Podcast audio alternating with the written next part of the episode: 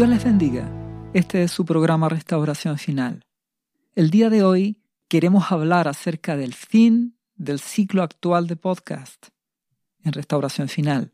Llevamos alrededor de tres años hablándole a la iglesia cristiana en general, motivándoles a despertar de la religiosidad, de esos años de costumbre de asistir a las reuniones y hacer cosas para Dios, pero perder el amor por Jesús.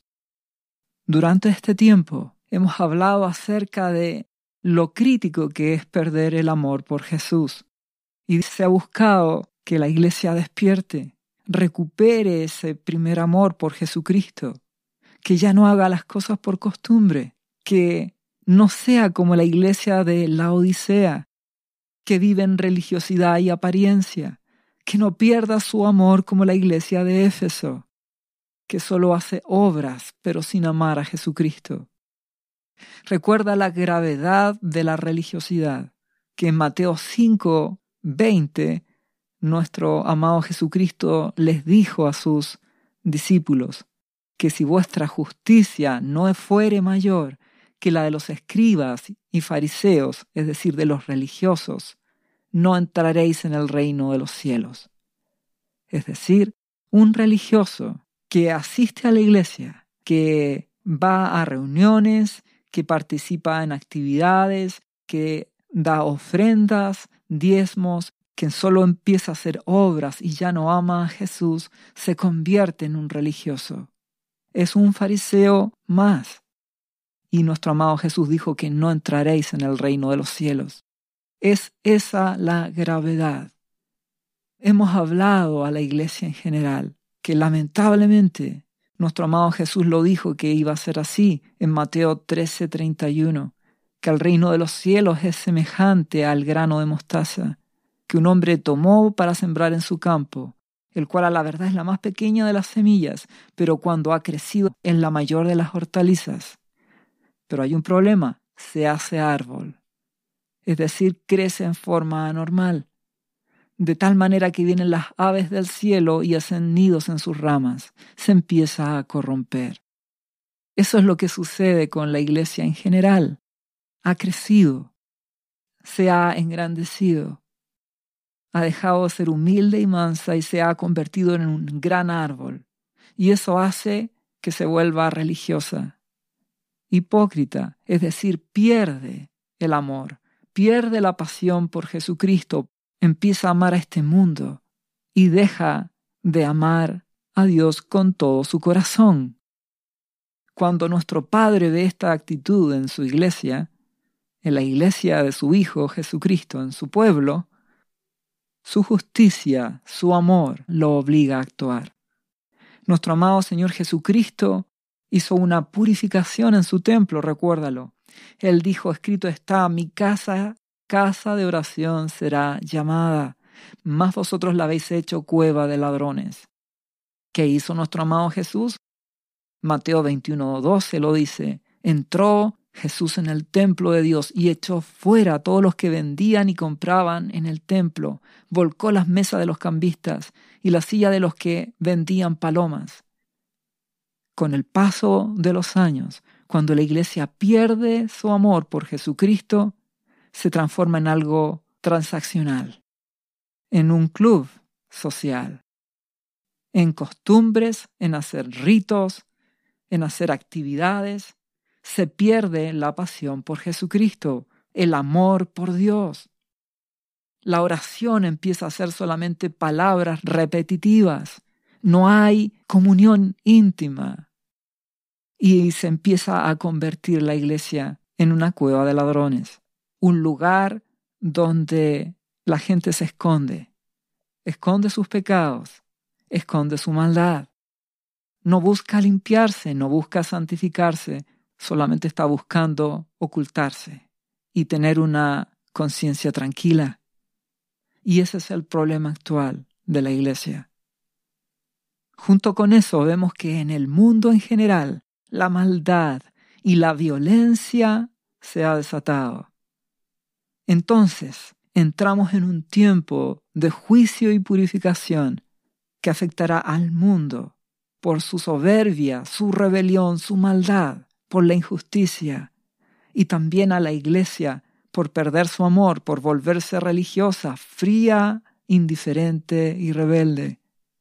Y sabemos, y lo hemos conversado ya a lo largo de estos podcasts, que Dios permite que se levante el destruidor, el afligidor. Y es así como afectará al mundo.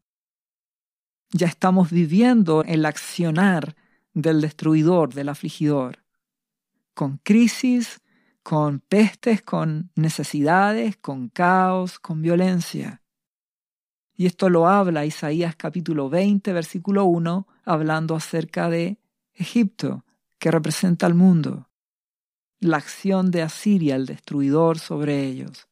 Dice Isaías 23, y dijo Jehová, de manera que anduvo mi siervo Isaías desnudo y descalzo tres años por señal y pronóstico sobre Egipto y sobre Etiopía, así llevará el rey de Asiria a los cautivos de Egipto y a los deportados de Etiopía, a los jóvenes y a los ancianos desnudos y descalzos, y descubiertas las nalgas para vergüenza de Egipto. ¿Qué está diciendo? Que Dios levanta a sus siervos, los profetas, a sus Isaías, Jeremías, etc., para alertar de las cosas que vendrán. Egipto, que representa al mundo en general, será afligido por crisis económica, por guerra, por falta de seguridad, por violencia, etc. Fruto de su propia rebelión, de su propio orgullo, de su propia soberbia es que Dios permite que ellos continúen su camino y que el afligidor actúe. Y que dice Isaías 25, y se turbarán y avergonzarán de Etiopía su esperanza y de Egipto su gloria. La pregunta es, ¿quién se turbará de Egipto? Pues la iglesia, porque la iglesia empieza a pertenecer tanto a las cosas de este mundo a poner su confianza en el sistema económico, político de este mundo, que la iglesia en general, cuando vea las cosas que vendrán, caerá en confusión. Y si seguimos leyendo el versículo siguiente de Isaías 20, ahora el versículo 6 dice, y dirá en aquel día el morador de esta costa, mirad qué tal fue nuestra esperanza, y dónde nos acogimos por socorro para ser libres de la presencia del rey de Asiria, del afligidor. ¿Y cómo escaparemos nosotros? ¿Qué nos quiere decir esto? Que el pueblo de Dios entrará también en crisis. Dirá, ¿cómo escapamos nosotros de esta crisis, de esta guerra, de esta necesidad económica? Por confiar en Egipto, por confiar en el sistema de este mundo, en vez de depositar su confianza en Dios. Sabemos y hemos hablado durante este tiempo las cosas que vendrán al mundo y que ya han comenzado y que irán en aumento. También, fruto de esto, la iglesia tendrá su parte, su fuego purificador. Y de la misma forma Dios levanta profetas, como es Ezequiel, cuando dice en, en el capítulo 12, versículo 1, la salida de Ezequiel en señal de la cautividad en señal de lo que va a ocurrir con el pueblo de Dios, independiente de lo que ocurre con el mundo. Y dice así, vino a mí palabra de Jehová diciendo, Hijo de hombre, es decir, Dios le dice a Ezequiel, tú habitas en medio de casa rebelde, los cuales tienen ojos para ver y no ven, tienen oídos para oír y no oyen, porque son casa rebelde. ¿Por qué sucede esto? Porque cuando la iglesia en general pierde su primer amor. Cuando la iglesia deja de amar a Dios por sobre todas las cosas, se coloca rebelde. Tienen oídos, pero no oyen. Tienen ojos, pero no ven. Entonces nuestro amado Jesucristo los trata de hipócritas, porque ustedes saben discernir cuando hay nubes y ustedes se dan cuenta que viene la lluvia o cuando mejora el tiempo, pero no son capaces de discernir este tiempo. Eso es hipocresía. Ustedes se dan cuenta, iglesia, de las cosas que vendrán, pero no toman las determinaciones porque sigue la iglesia en general amando más al mundo y las cosas que este mundo ofrece antes que buscar el amor de Jesús, antes que consagrarse a Dios y darle a Él el primer lugar. Por eso Dios mueve a sus profetas para advertir y llamar a la iglesia, al pueblo de Dios, como casa rebelde, llamarla al arrepentimiento. Y eso es lo que se ha hablado durante todo este tiempo, la necesidad de la humildad, humillación y arrepentimiento. Entonces, ¿qué es lo que le continúa diciendo Dios a Ezequiel? Le dice, por tanto, tú, hijo de hombre, prepárate en seres de marcha y parte de día delante de sus ojos, y te pasarás de tu lugar a otro a la vista de ellos, por si tal vez atienden, porque son casa rebelde. Y sacarás tus enseres de día delante de sus ojos, como enseres de cautiverio, mas tú saldrás por la tarde a vista de ellos como quien sale en cautiverio. ¿Qué le está diciendo nuestro Dios? Adviérteles, Ezequiel, a la iglesia, al pueblo de Dios, que por su rebelión su falta de amor, irán cautivos. Igual que este mundo, en cautividad, ser apresados por la crisis, por guerra, por necesidad, por conflictos, por violencia. Esto es simbólico, es espiritual. El afligidor de la guerra, de la necesidad, de la confusión, de la crisis económica, política, actuará y Dios permitirá que actúe.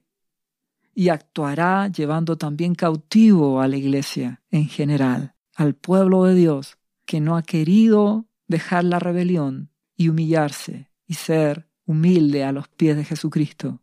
Una actitud de humildad y de búsqueda. Dios lo permite porque ama a su pueblo. Y si su pueblo cristiano, de iglesia, que va por años a la iglesia y que se ha vuelto religioso, no quiere oír la palabra, entonces Dios permite que las circunstancias sucedan para que despierte. Si seguimos leyendo este mismo relato de Ezequiel 12, versículo 17, dice a continuación, vino a mi palabra de Jehová diciendo, dice Ezequiel, Dios le dice, Hijo de hombre, come tu pan con temblor y bebe tu agua con estremecimiento y con ansiedad. Y di al pueblo de la tierra, se ha dicho Jehová el Señor, sobre los moradores de Jerusalén y sobre la tierra de Israel. Su pan comerán con temor y con espanto beberán su agua, porque su tierra será despojada de su plenitud, por la maldad de todos los que en ellos moran. Y las ciudades habitadas quedarán desiertas, y la tierra será asolada, y sabrán que yo soy Jehová. Durante todo este tiempo, Dios ha hablado de la necesidad de arrepentimiento, de humillación, de quebrantamiento, de tomar determinaciones, de cambiar, de dejar la idolatría por las cosas de este mundo, por los afanes, por amar a las cosas de este mundo y darle el primer lugar a Dios como Él desde un principio lo ha ordenado como la iglesia cristiana en general se ha entregado a las cosas de este mundo y amar las cosas de este mundo, entonces serán entregados junto con el mundo al cautiverio, donde vendrán guerra, crisis, necesidad, hambre, aflicción. Nuestro Dios ha hablado con anticipación para tomar determinaciones, pero lamentablemente el pueblo de Dios es rebelde y no quiere buscar a Dios con todo el corazón, darle el lugar que Él se merece. Entonces podemos preguntarnos, bueno, ¿y dónde está la gracia, la misericordia de nuestro Dios? La respuesta es, siempre está presente. La gracia de Dios siempre está presente para los que se humillan, para los que le aman, para los que le buscan. El punto es tomar decisiones, iglesia Dios. El punto es que Dios pesará oveja por oveja, Él tomará el peso espiritual, Él determina si le amas, si le buscas, si le crees, Dios juzga a cada uno. El ser humano puede engañar a su prójimo, pero no a su creador. Dios conoce a cada uno. Entonces, nuestro amado Jesucristo le habla a la iglesia de la Odisea. Le habla de arrepentimiento, le habla en términos duros, contiende con ella y está buscando que tome determinaciones y que cambie para hallar paz en él. Ahí está la gracia. Por eso Apocalipsis capítulo 3 versículo 15, nuestro amado Jesús le habla a esta iglesia denominada la Odisea. Dice, yo conozco tus obras, que ni eres frío ni caliente. Ojalá fueses frío o caliente, pero por cuanto eres tibio, y no frío ni caliente te vomitaré de mi boca. Es decir, dices que eres cristiano, pero actúas como alguien del mundo. Aun cuando tú dices que no eres como este mundo en general, que eres cristiano. Pero tus hechos, tu forma de actuar demuestra que solo eres apariencia de cristiano, pero sigues pensando, actuando y confiando en el modelo de pensamiento y de actuar del mundo, alejado de Dios. Por lo tanto, eres tibio, no tienes pasión por las cosas de Jesucristo. La perdiste.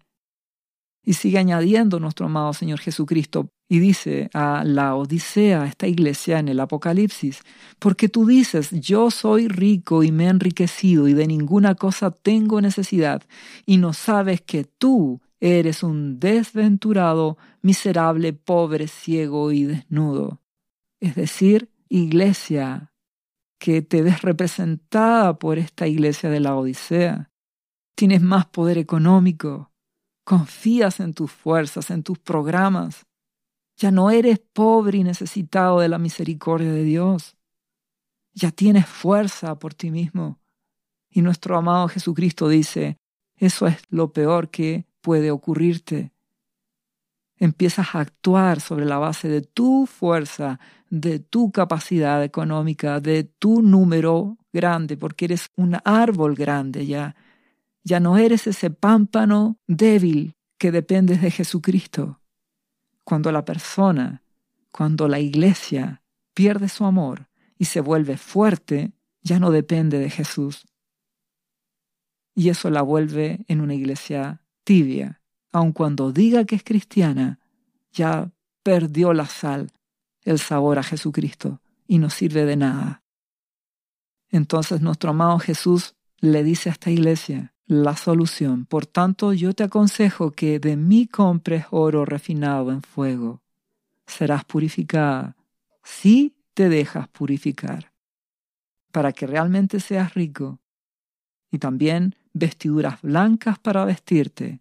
Santifícate, iglesia de la Odisea, para que vuelvas a tener vestimenta y que no se descubra la vergüenza de tu desnudez, como lo leímos hace un momento atrás en algunos versículos, de quedar desnudo sin cobertura espiritual ante Dios.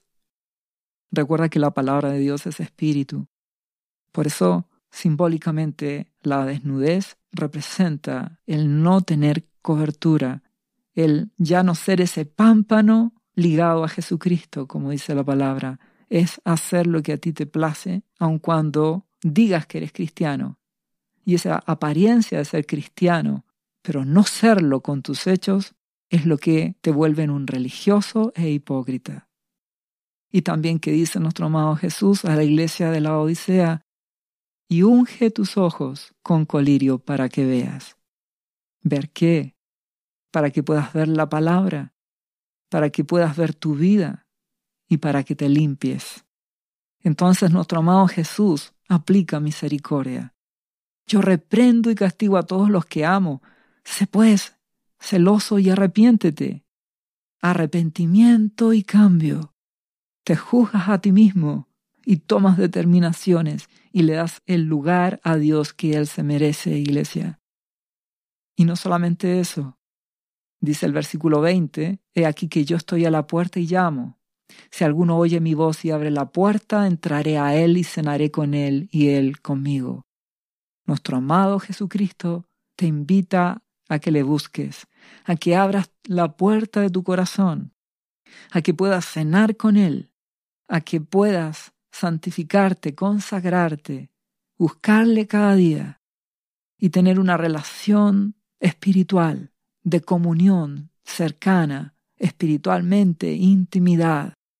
Ese es el propósito de nuestro amado Jesucristo, de nuestro amado Abba Padre también y de su amado Espíritu Santo. No es destrucción, es arrepentimiento y cambio. La gracia siempre está vigente para aquel que se humilla y se arrepiente y cambia y busca a Dios con todo su corazón.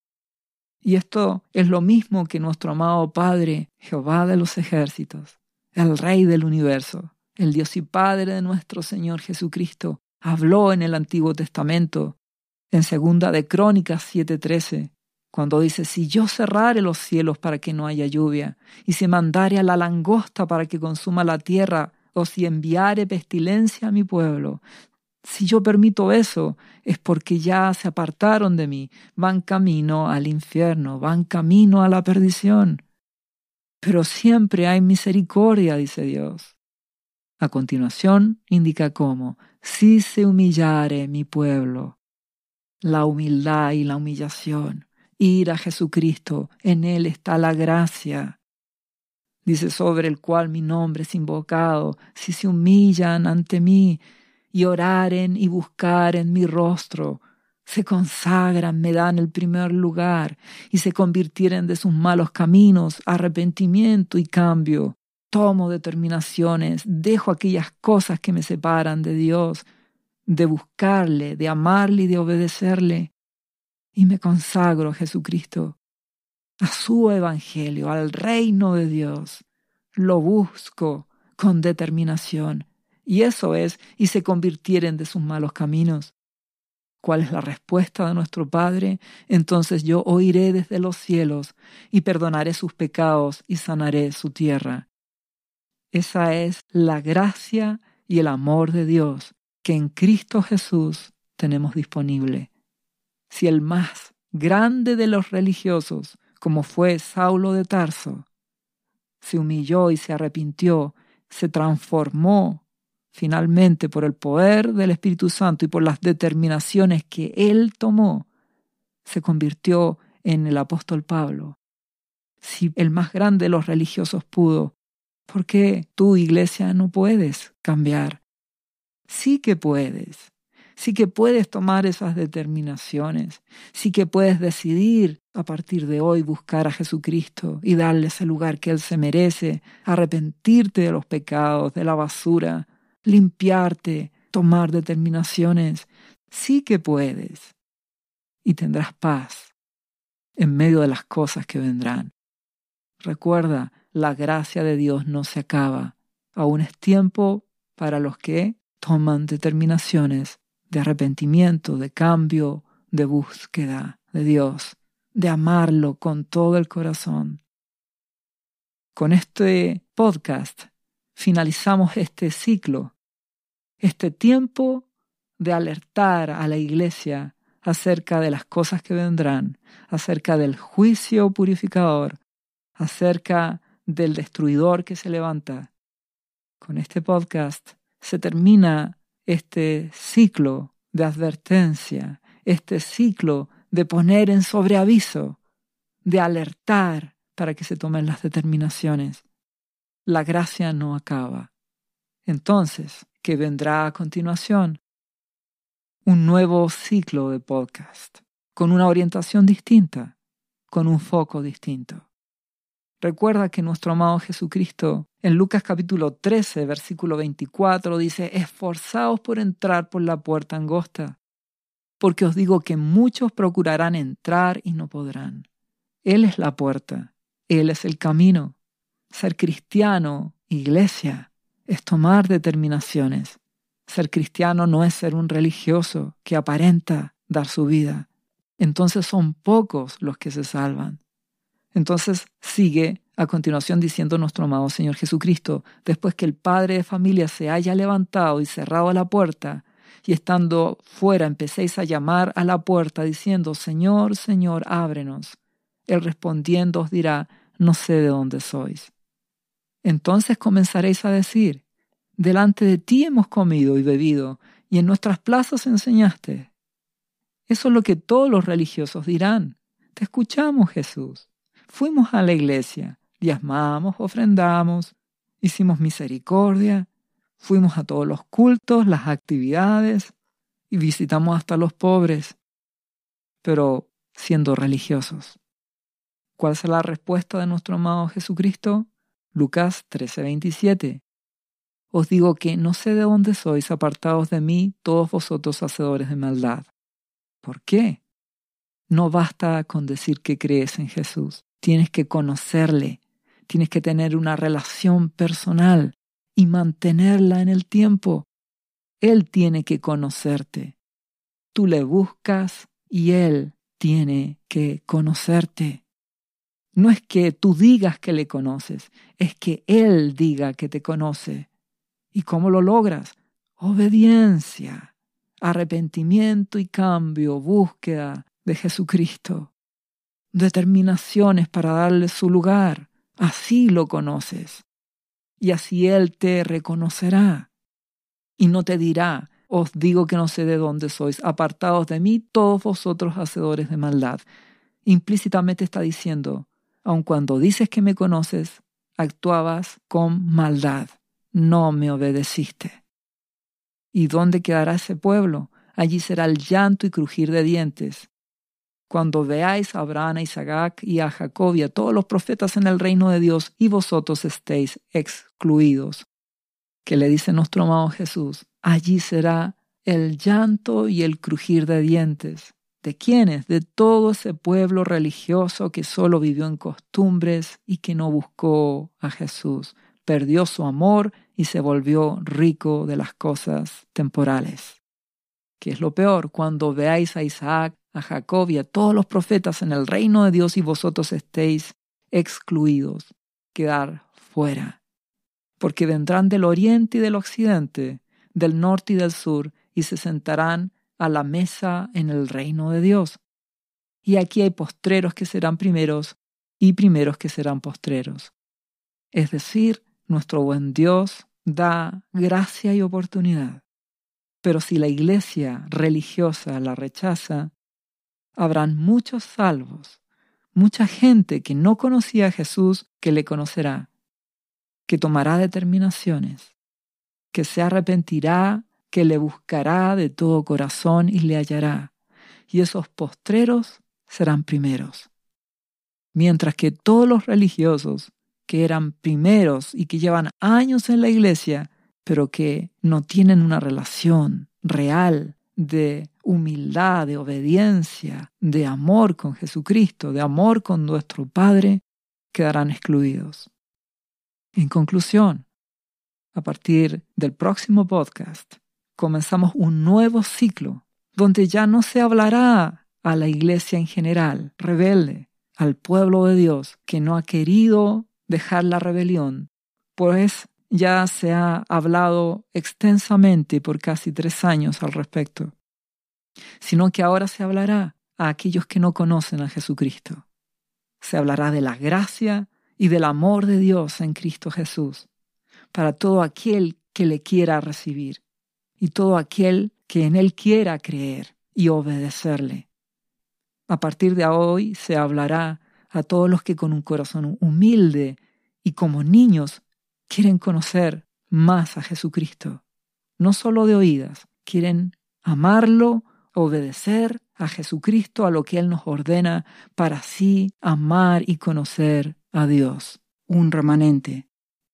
Comienza un ciclo nuevo para todos aquellos que no conocen de Jesús y para todos aquellos que han tomado o que toman ahora determinaciones. Con humildad, si le buscas, le hallarás. Y el fruto de tu relación con Dios a través de Jesucristo es que Él te bendecirá. No caerás cautivo en las cosas que vendrán. Dios te guardará en medio de las cosas que vendrán sobre la tierra eres bienvenido a participar de este podcast. Dios te bendiga en el nombre de Jesús. ¿Sabía usted que Jesús le ama y que murió en la cruz por sus pecados? Él ya pagó el precio por usted. Solo basta que usted lo reciba en su corazón y reconozca que Jesucristo es el Señor de su vida y su Salvador. Invítelo hoy a entrar en su corazón. Atrévase y siga ahora esta oración. Repita después de mí, Señor Jesús, yo confieso que soy un pecador y te invito a entrar en mi corazón. Perdona mis pecados. Yo me entrego a ti. Gracias por esta vida eterna que tú me estás dando en estos momentos.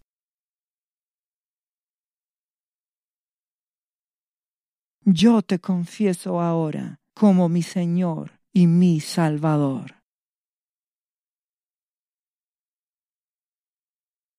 Lea la Biblia y busque una iglesia cristiana para que le enseñen la palabra de Dios. Lea Juan capítulo 3 versículo 16. Visite cristo-viene.cl. ¿Sabías que Jesús te ama y quiere sanarte de toda enfermedad? La Biblia dice que Jesús llevó tus enfermedades y sufrió tus dolores para que tú ahora estés sano. Solo tienes que creer en Jesús y pedirle que entre a tu corazón y perdone tus pecados. Repite este versículo de la Biblia varias veces al día, cada día, por las heridas de Jesús fuimos sanados y por esta promesa yo soy sano. Los azotes que sufrió en la cruz representan tu sanidad para este tiempo. Tienes que creerlo con todo tu corazón porque Jesús te ama y quiere verte sano de cualquier enfermedad. No te rindas, insiste y créele a Jesús. Lee la Biblia y busca una iglesia cristiana. Lee Isaías capítulo 53, versículo 5. Visite cristo-viene.cl. Restauración final.